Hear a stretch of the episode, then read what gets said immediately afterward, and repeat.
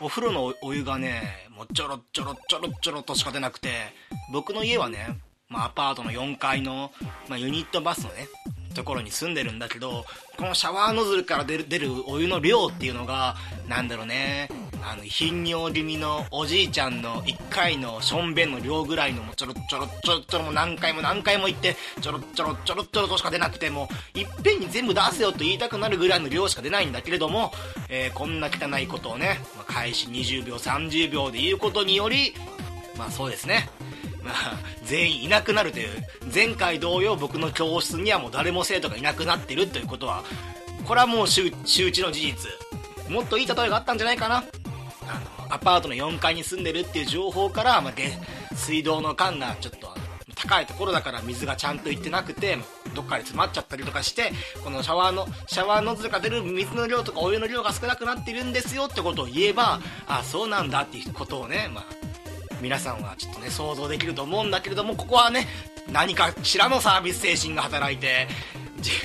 おじいちゃんの頻尿がよ、みたいなことを言う、ポッドキャスト、17回目です。え 今回もよろしくお願いします。というわけでね、まあその、そういうシャワーノズルからちょろちょろちょろちょろしかお湯が出なくて、結構ね、まあイライラするっていうか、あの、やっぱシャワーとかはね、まあ、身を清めるっていう意味合いもあるんだけれども、まあ、一日の疲れを取るっていう意味もありますからねお風呂にはなんでなんかあんまりそのお湯がちゃんと出ないとか、まあ、ユニットバスなんで僕基本的にあのお湯をためないんですよ風呂桶の中になんで僕はね月に1回ぐらい、まあ、温泉なり銭湯なりね近所にあるんでそこに行ってるんですよ。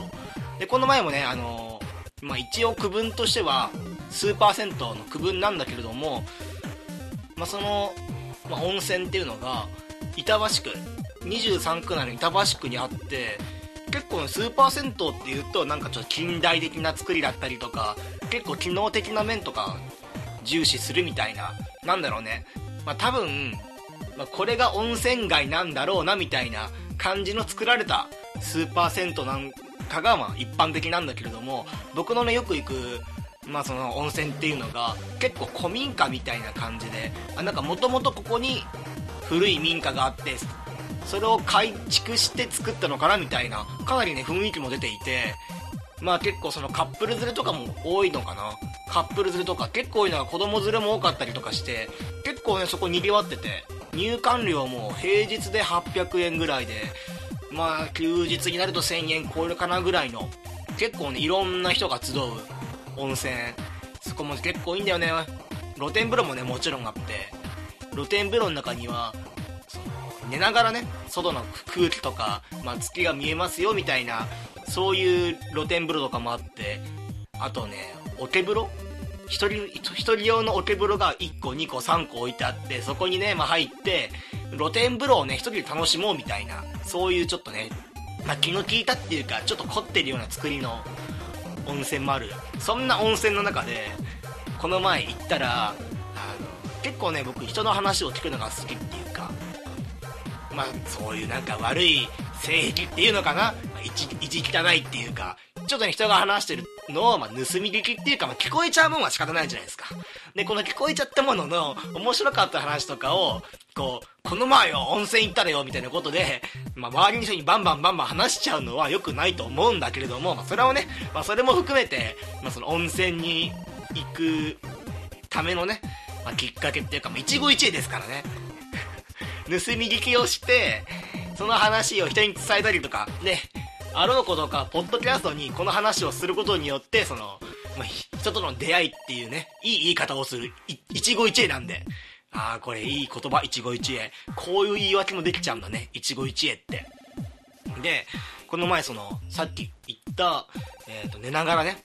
入れる温泉のところに使ってて、まあ、寝ていてっていうんですかね。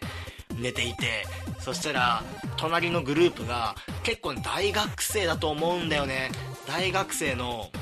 えー、っと、まあ、音楽サークルに入ってそうな、ちょっとイケてる連中、まあ、僕のまあ、僕の属性とはもう真反対にいるやつらですね。もう僕はもうギークであるとかナードっていう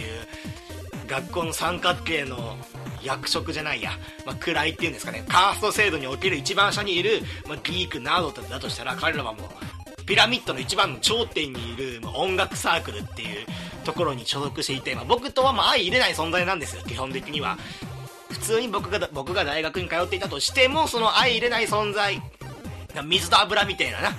そんな関係なんで、まあ基本的に、まあ、すれ違っても話すこともないし、彼らが何を話しているかもわからないし、そんな人たちのその話を聞く機会があって、まあ、聞くっていうか盗み聞きなんだけどね、ま、ここははっきりしよう。もうあんまり聞くって言うと、僕がその、お、兄ちゃん何の話してんの？とか、そんな声になっちゃうから、聞こえちゃうものは仕方ないで、盗み聞きをしてるから。で、その盗み聞きなんだけれども、まあ今回はね、その音楽サークル大学生4人5人ぐらいのやつらがね、基本的になんかね、やっぱりあいつらも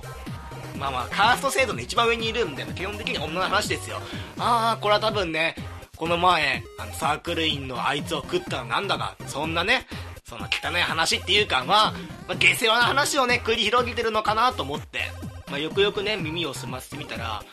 まあ、その、共通の女友達が何人かいて、で、その共通の女友達の中に、えー、っと、ここはちょっと名前ぼかそうか、まゆりっていう女の子がいて、で、このまゆりっていう女の子と、多分恋人関係にはなっていないと思うんだけど、とある A 君ね、裸の、みんな裸だよ 誰も海パン履いてねえわ。みんな裸なんだけど、とある A 君が、まあ、まゆりちゃんと、まあ、結構、その親しい関係にあって、で、まあ、その子、まあ、まゆりちゃんとも仲はいいんだけれども、まあ、もう一方で、まあ、裏の顔っていうか、まあ、その風俗、まあ、キャバクラに行くのが好きな子なんだって。で、なんかよくで分からないんだけれども僕も途中からねお風呂に入って話を聞いてる盗み聞きね盗み聞きをしてるだけだからよくは分からないんだけれどもまゆりちゃんにそのなんか自分が風俗行ってることがバレたんだって A 君が。でその A 君に対してまゆりちゃんが言った一言っていうのがなんか風俗行くぐらいなら私を呼びなさいよっていうことを言っててそこまでね結構まあ平日とはいえ結構人気な温泉だったからいろんな人がいて、まあ、いろんな話をしてるんだけれどもね、隣にいるおっちゃんなんかは、えっと、中田翔ね、えっと、日本ハムの中田翔の話をしていたりとか、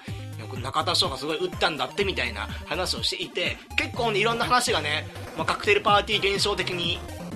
どんどんどんどんされていって、僕はもうその、下世話な奴らしか下世話な会話にしか興味なかったからそこだけずっと聞いてたんだけどその瞬間だけその温泉の空気がちょっとシーンとなったっていうね。ええみたいな。そんなやついんのみたいな。そんな空気になってでその中にいた音楽まあ、音程サークルの大学生たちもちょっと引くっていう。え何何それはみたいな。そんな話あんのっていう。そこから始まるなんかマユリの話ね。サークル員全員による。マユリ確かにあいつはそういう一面があるなみたいな。そういう一面ってなんだよと思うんだけれどもそういう一面があるなという。いろんな出会いがあるね温泉。で、まあ、たまにはね違う温泉以外じゃなくても、まあ、地域密着型の銭湯にも行ってみようかなと思って今からね銭湯のおすすめね。さっきの温泉はもう忘れて。なんかもうこの1週間で聞いた話の中で一番なんかドキモを抜かれるような話だったからこのお話が。で銭湯。僕のねまあ、アパートの近くの、まあ、10分ぐらいのところにも銭湯があって結構ね東京って、まあ、銭湯が多くて。あんまりね僕も4年前東京に出る前までそんな印象なかったけどね。東京といったらやはりもう大都会で。どこを歩いても高層ビル。どこを歩いてもキャバレーの姉ちゃんがその客引きをやってる。どこを歩いてもね芸能人が歩いてるみたいな。そんな生活をね夢見ながらっていうか多分そんなんなんだろうなと思って東京に行ったらさまあ、その山手線あるじゃないですか。山手線の主要な駅渋谷新宿池袋日暮里みたいな。日暮里どうした？最後の日暮里なんだと思ったけどえー、でこの基本的には駅を出れば、まあ、超高層ビルが立ち並ぶような駅ですよ。渋谷新宿池袋日暮里。気に入ったな今。でそのなんだそれをねまあそこまでは僕の考えた通りだった。考えていた通りだったんだけれどもいざね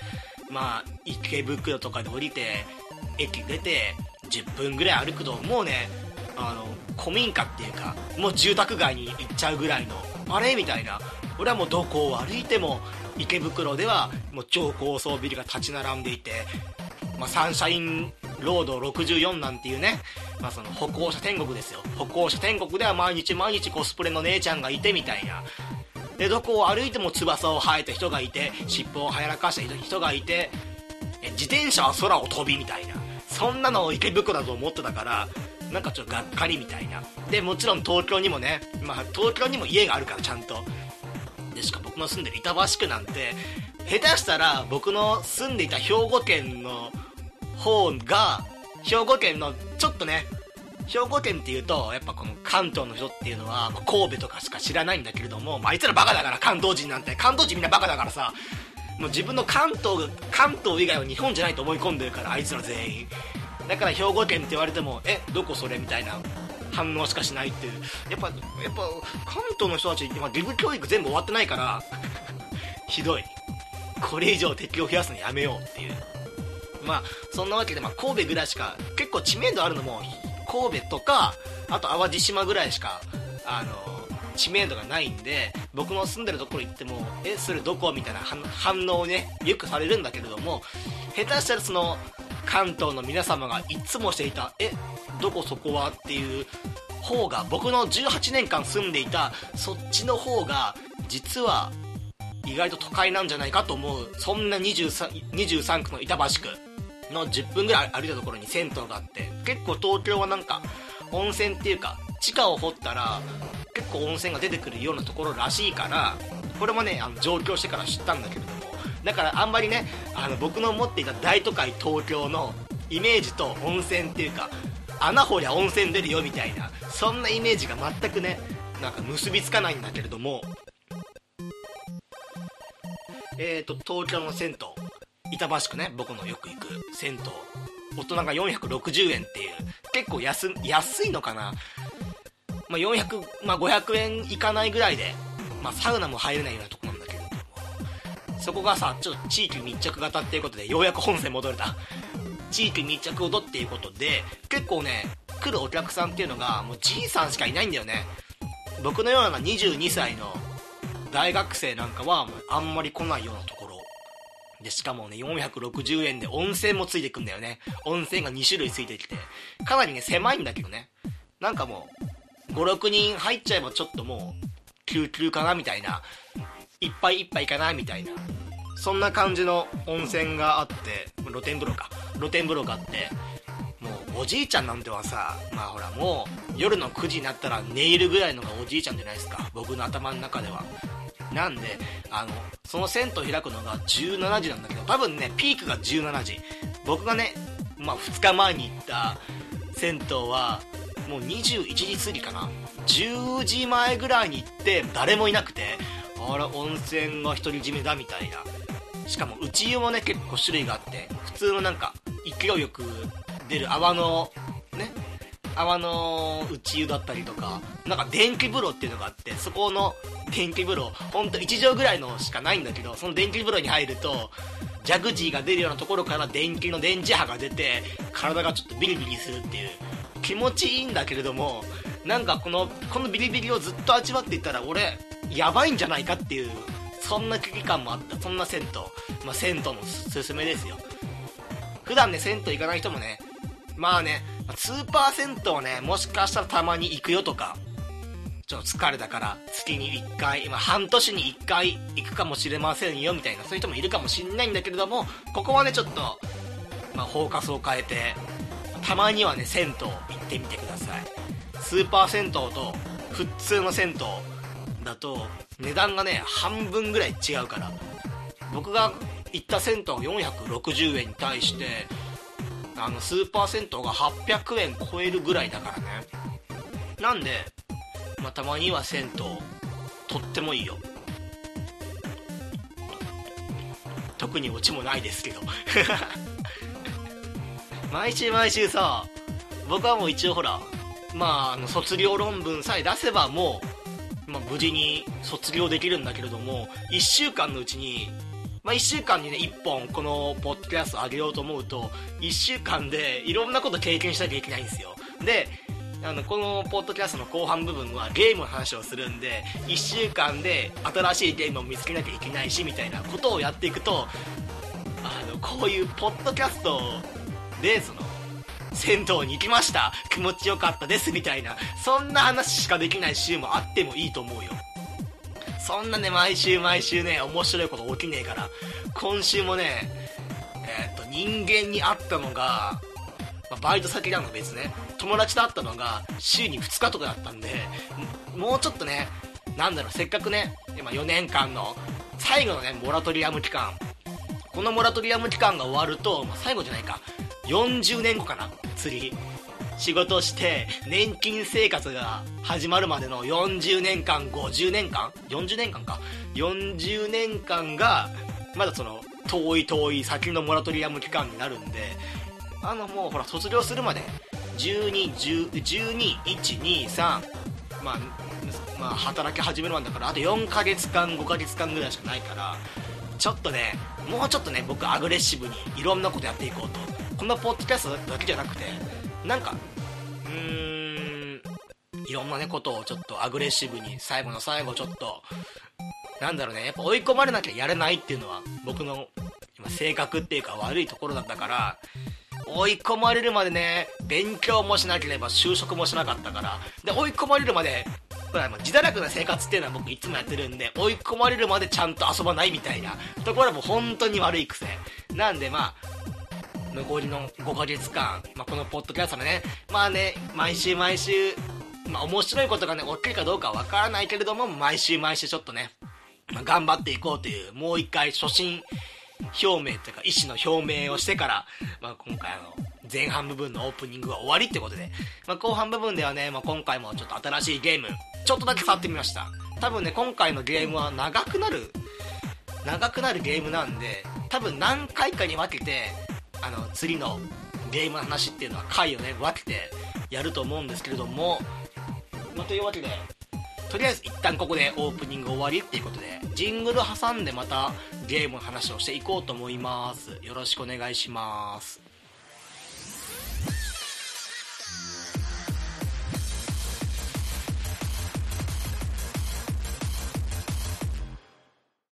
来週さオープニングパンの話する？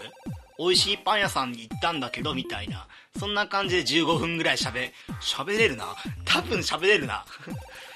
何が問題ってさあれなんだよね。僕が普段行く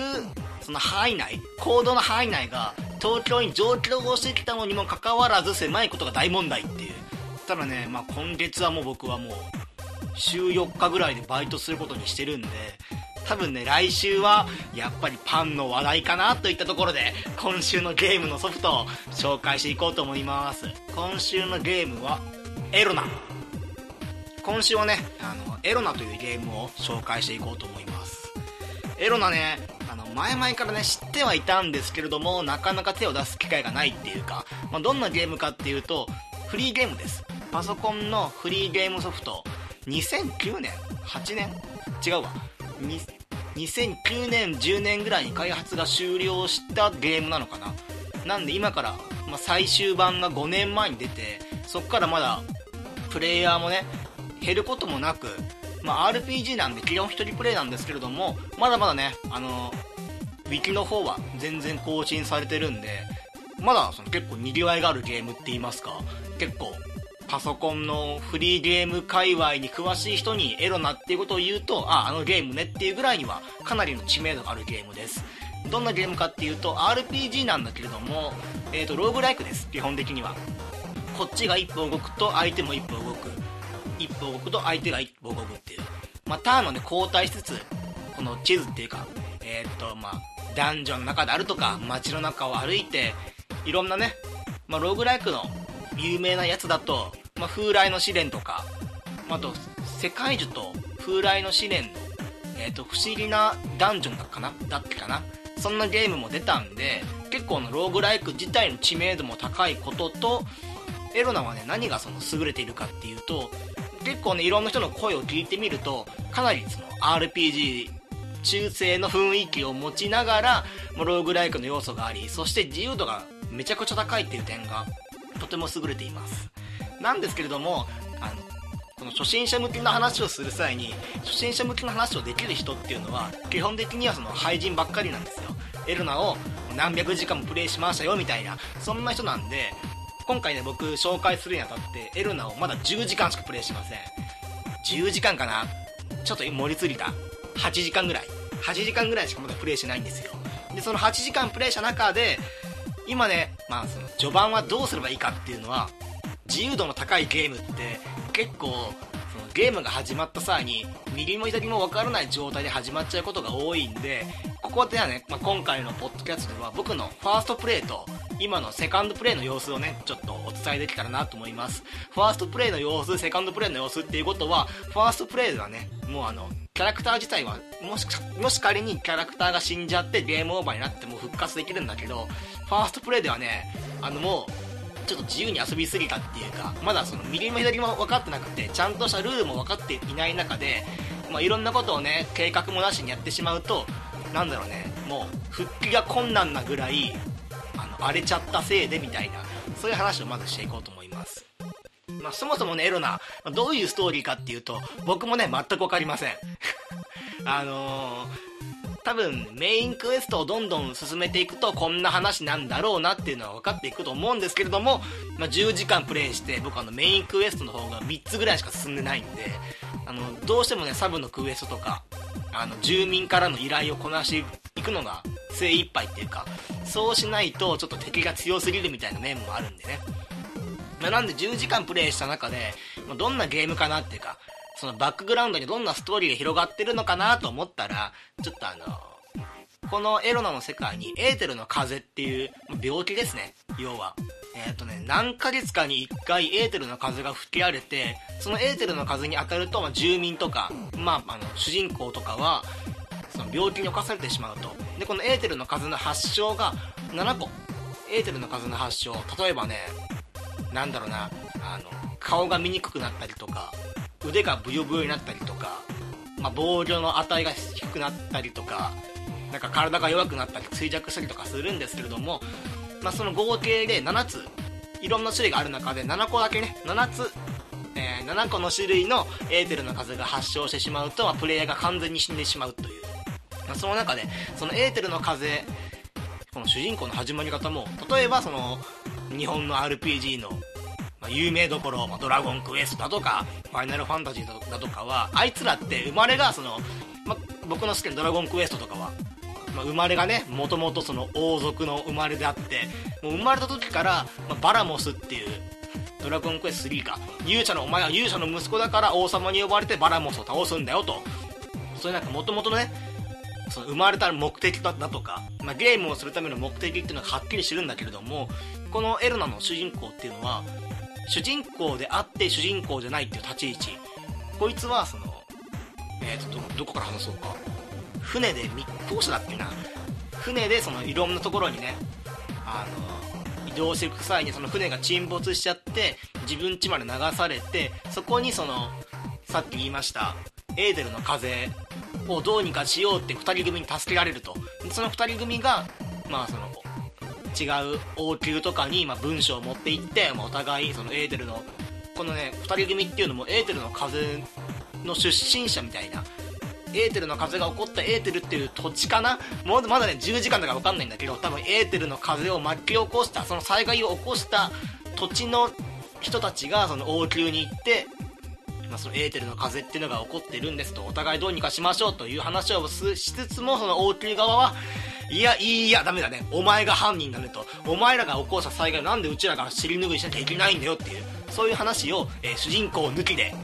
えー、文章だけで繰り広げられていって、主人公がちょっとね、メインクエストを進めて、全く関係ないんだよ。全く関係ないところのクエストを進めて、まあ、村を、村とか町とかを出ると、急にその、一方その頃、酒場ではみたいな、これからの話のキーポイントとなる NPC がその王宮に捉えられてみたいなところもあるんだけれども、まあ、実際には実際にはねまあ主人公というか僕の動かすキャラキャラクターは基本的には一般人。本当に一般人なんで結構自由にやっていいよっていうのがこのエロの世界観、まあ、逆に言うとそのなんだろうね JRPG 日本の RPG だと、まあさっき言ったように、さっき言ったように、ドラゴンクエストとか、ファイナルファンタジーとかは、生まれながらにしても、やんなきゃいけない使命っていうか、まあ一本道ってよく言われますね。ファイナルファンタジーの13とか、本当にその、1個の目的のために、まあ、線路路線に乗せられて、まあ、動かす方もね。えプレイヤーもその目的のためにお使いをどんどんしていくっていうのが日本の RP の特徴なんだけれども、まあ、このエロナっていうゲームは何やってもいいという。でまずファーストプレイですね。えー、と僕はね確か、まあ、人間みたいな種族でこの世界にありふれてる人間のような種族になってそこの戦士としてもちろんね名前はマグという名前でやっていきます。まあそのさっき言ったエーテルの風をどうにかしようっていう2人組。この2人組に、まあ、チュートリアルを受けて、まあ、大体の動かし方は分かったと。それじゃあまずね、まあ、どこに行ったらいいか分からないだろうからまずはこの南にある炭鉱の町に行ってみたらどうだどうなんだいって言われまして、まあ、この炭鉱の町に行ったんですよ。でそこからね、まあ、お助けキャラっていうかえー、っと初めて行く街とかは、その妖精がついてきて、妖精がここはこんな街だよとか、ここには、ここで、その、ここには、あの、酒場があるよとか、ここにはまあ宿泊できる施設があるよと教えてくれてその道中に、まあ、君はお金を持っていないからこの掲示板には住民の依頼を受けれるその掲示板がありますよって。でそこから依頼を受注して、まあ、例えば依頼もいろいろあるんですよ、まあ、自分の、えー、っと家の周辺に、ま魔物が現れたので魔物の群れを倒してくださいとか。あとはそのオーソドックスなものでいくとまあ、村のね村から村に移動するために護衛をしてくださいとかあとはもう納品依頼かな、まあ、この素材を研究に使いたいので研究するための素材を集めてくださいとか。その中で僕が目をつけたのが護衛依頼、まあ、この人をこの村まで届けてくださいとかそういうのをどんどん進めていこうみたいなね。あのアイテム集めとかも良かったんだけれどもこのアイテムをどこで手に入れるか大地の結晶とかね。最初の頃は右も左も分かんないんでさあこれどうしようかなと思った際にまずは移動しようと。村をどんどん転々として、まあ、タクシーのうんちゃんのように点々点々としてね行けばいいんじゃないかと思って。で、えー、まず1つ2つ依頼を受けて依頼を受けてね、えー、村から村へと移動するんだけどまず場所がわからない。マップはあるんだけれども世界の地図がないから東西南北分かれた中どっちの方向に行けばいいかも分からないと。道をね、まあ、道なりに進んでいくと村があるからその村に行ったら違う村で他の村に行ったらあここも違うここも違うと。そうしてるうちに依頼の期限が過ぎちゃってあの名声地っていうあなたがどれだけ有名かっていうこのエロの世界においてどれだけ有名かっていうのを示す名声地っていうのがどんどん減っていくんですよ。でそうしていくうち今僕も普通まあファーストプレイなんで、まあ、気にせずにまあ、いろんな依頼を受けて依頼を受けるためにどんどんどんどん失敗していくんですよ。あの本当の場所もね分かってないからどんどんどんどん失敗していくうちにえー、っとねもう4個5個ぐらいかな失敗した後急にねメッセージのところにあなたは罪人になってしまったっていうメッセージコマンドが出てきてもうどういうことなんだろうってまあ別にいいやって。もともとねまあそのならず者みたいなとこもあったし僕の家っていうのもちゃんとした家じゃなくてなんか動物のようなところを自分の家として扱っていただけだからそもそもね僕はもうもう名声が低いところから始まってドブネズミのように生きてここからね成り上がろう成り上がろうと努力をしてるところなんですよ。そこでね急に罪人罪人だなんだって言われてもねこっち困ったもんですよ。今日もね依頼を受けにねあの炭鉱の町にさ行かなきゃなと思って炭鉱の町に入ったらガードっていう、ま、警備員みたいな警備員じゃないな、まあ、警察官かな。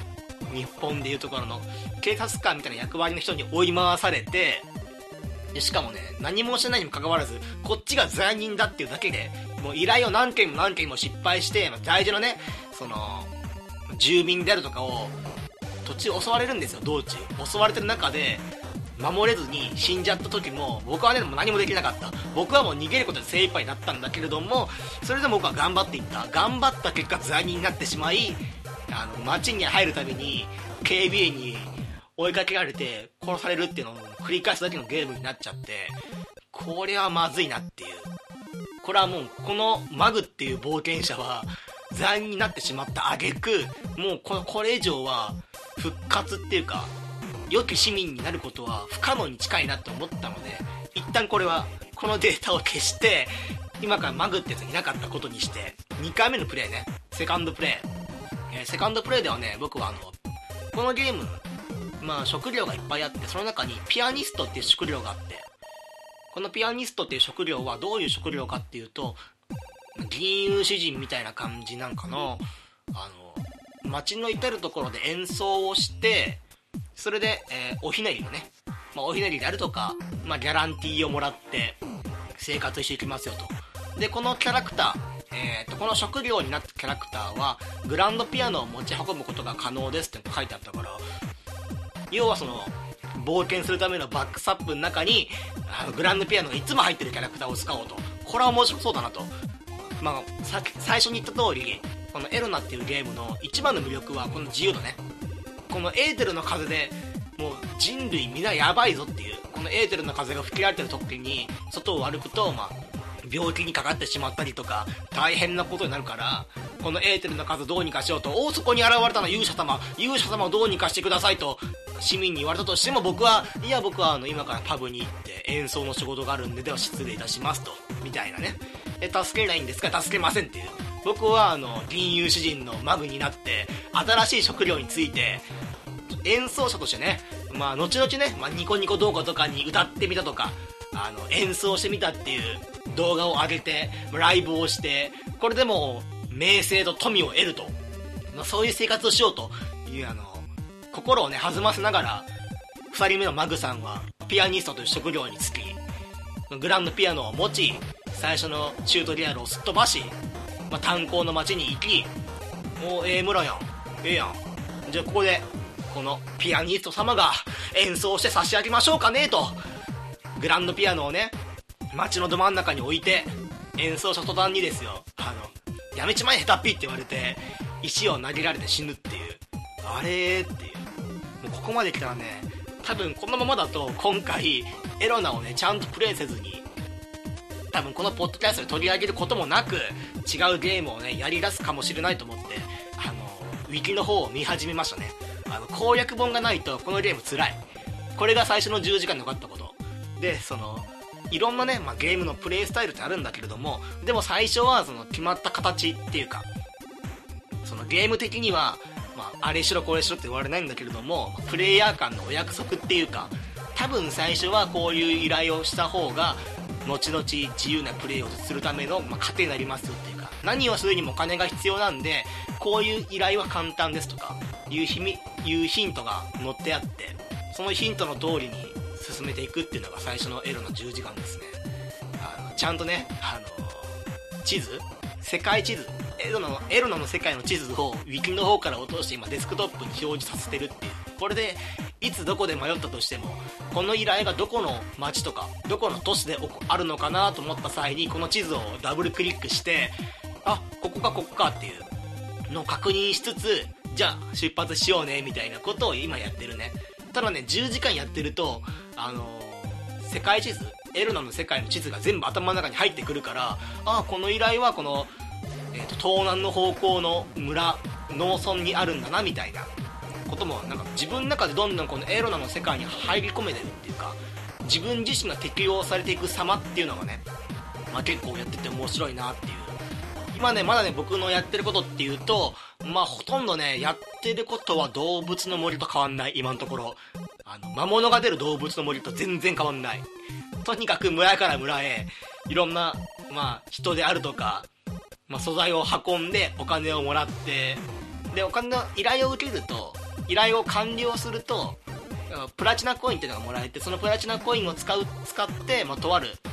あの人誰だろう新刊かな？新刊みたいな人に話しかけると自分のスキルが、えー、っと増えたりとか新しい能力が開花させたりとか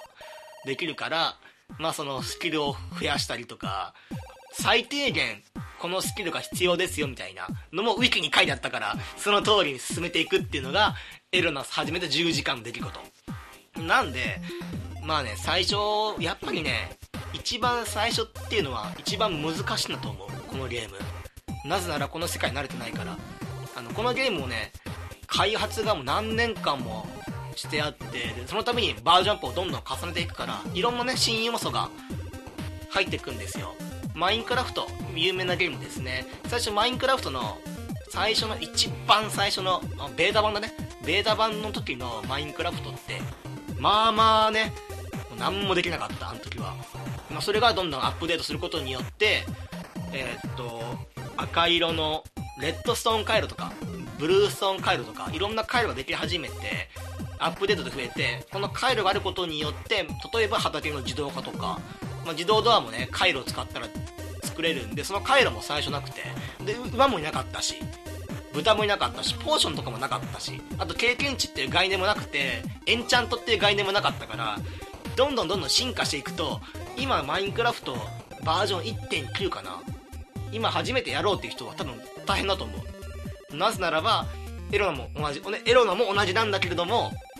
どうしてもね一番最初入る時っていうのは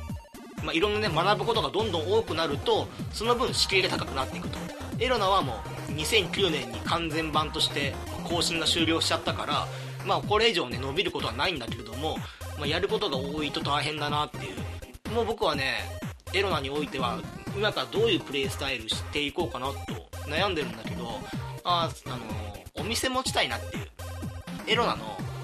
えっ、とショップには店の権利書っていう20万ゴールドかな？20万ゴールドで店の権利書っていうアイテムが買えるからこの店の権利書を買って、まあ、店を自分で作ってであとは、まあ、アイテムをね、まあ、他のところから取るわけでもなく、まあ、盗むなんてとんでもないんでそんなこともせずに、まあ、ダンジョンに潜ってアイテムを集めてでそれをアイテムを売るみたいなそんななんかドラゴンクエスト4の4章のトルネコの冒険みたいな。ね。あのダンジョンに潜って正義のそろばんを売りさばくみたいなそんな仕事をしていこうかなって今思ってる。多分ねエロなこのゲームはね僕まだやると思う。であのポッドキャストでもあと2回ぐらい取り上げるかな。さすがに。まだ10時間じゃそのエロナの面白さっていうのはちゃんと伝わってないからね。なんでまああと23回取り上げていく中で自分がね、まあ、最初はこんなもんクソ底ですよ。犯罪は犯すわ。しかも自分の意図しない形でね依頼をどんどんどんどん失敗していた失敗してしまった挙句あの犯罪者になってしまい、まあ、周りからね追いかけ回される日々を送った生活から、まあ、この後このポッドキャスト取り上げていく中で僕がねエロノの世界のマグっていうピアニストは今後どうなっていくかっていうのはまあ随時どんどんね皆さんにお知らせできたらなと思っています。あと今エロの困ってることなんだろうな。モンスターが強いってこと。レベル1相当の例えば依頼の掲示板とかでこの依頼を受けるにはだいたいレベル1ぐらいだとまあ簡単に受けれますよっていうか多分倒せあの負けることもなくできますよっていう依頼を受けたにもかかわらずポーションを飲んでいるにもかかわらずたまにねあの強い敵が紛れ込んでいて依頼が失敗するとか銃火器を使ってバンバンバンバン俺を銃で撃ってきてこちらが何もするすべもなく死んでいくことがたまにあるっていうかよくあるんで そこら辺もねエロナのその敷居の高いところだと思う。あとエロナをね今からまあこの話を聞いてエロナやってみようかなっていう気になるかどうかわからないんだけれどももしねエロナやろうかなっていう人がいたらまあここだけはねちゃんとしてほしいっていうか多分やった方がいいよっていうポイントとしてあのゲームコントローラーゲームパッドかな？パソコン用の。ゲームパッドがないと多分ねすぐやめちゃうと思う。僕もね最初ゲームパッドなしでやって10分ぐらいで投げちゃったんだけれどもゲームパッドの設定をちゃんとしてやると結構ね快適にゲームが進めるようになるんで、まあ、これは結構ゲームパッドは大事ですってことで。今回このぐらいかな？まだねエロナ始め始めて10分ぐらいだからあとなんかエロナ日本刀も装備できて日本刀と重火器が混在してる世界だから結構カオスだよ。相手もね結構おかしかったりする。あのポテトチップスとかあるからね平気で。はあって思うんだけど。でもでもそのポテトチップスがめちゃくちゃ高いっていう。HP30 回復する、まあ、序盤の頃 HP30 も回復したらもうほぼマックスの回復するポーションを4つぐらい買えるかなあのポテトチップスの値段。どんな効果があるか僕まだ分かんない。あのもったいなくて買えないから。あと人肉ね。人肉。お腹減ったなって。エルナの世界よくお腹減んのよ。でお腹減ってまあこれここもねあのローグライク特有かな。お腹が減って歩き回ってるとすぐ死んじゃうの。なんだけれどもまあ人肉を食べてもうどうしてもね食べ物が尽きてしまった場合には人肉を食べてどうにかしようっていうところがあるから結構ねカオスっていうかなんだろうね。あの普通の RPG とは違うちょっとダークサイドなゲーム。村人もねよく死ぬ。よく死ぬっていうのを僕がね手を下したわけじゃなくてパブ、えー、と居酒屋かな。居酒屋にいる、まあ、銀融詩人、まあ、僕の同僚ですよね。同僚のピアニストたちがそこで演奏すると下手くそやめちまえって言われて殺されちゃうのすぐに。でそこの、ね、大体殺されるやつって金融詩人だからあのゲームのログに監修が市民を殺したようだ赤文字のログが出てくるとすぐに僕居酒屋に走っていって「走るざんす走るざんす」って。あここここら辺かな？この血跡があるっていうことはこの辺にやっと死んだやつのハーモニカゲットみたいな。ハーモニカ拾ったって言いながら。じゃあこの重いグランドピアノ売り払いましょうねっていうね。っていうプレイかな。今の僕の気に入ってるプレイは。死んだ人を見つけてはその死んだ人の遺品を漁って鑑定して売りさばく。それが今の僕のエロな生活1日目。まあこれがあと20時間ぐらいかな。プレイしていくとまた変わっていくのかなといったところです。僕もねあのエロナ始めたばっかりフリーゲームなんで基本無料のソーシャルゲームとは違って本当にフリーなんで何百時間遊んでも無料で何百時間遊んでもね、まあ、時間は無駄になるけれども、まあ、お金は減らないようなそんなゲーム。かなりね完成度の高いフリーゲームなのでもし皆さんよければやってみてくださいといったところで、まあ、今回ポッドキャスト終わりたいと思います。このポッドキャストツイッターもやってます。P が大文字 PODCAST アンダーバー GAME P が大文字 PODCAST アンダーバー GAME ポッドキャストアンダーバーゲーム。面白くなければゲームじゃないというアカウントでやっております。たまにあ、の更新状況だけじゃなくてもたまになんかつぶやいてる機会があるのでもしよければ、まあ、フォローしてくださいといったところでまた来週この日金曜日ぐらい土曜日ぐらいに更新したいと思うのでよろしくお願いしますといったところでありがとうございましたお聞きいただきありがとうございました。これからも定期的にポッドキャストを投稿しようと考えています。拙い喋りですが、購読していただけると幸いです。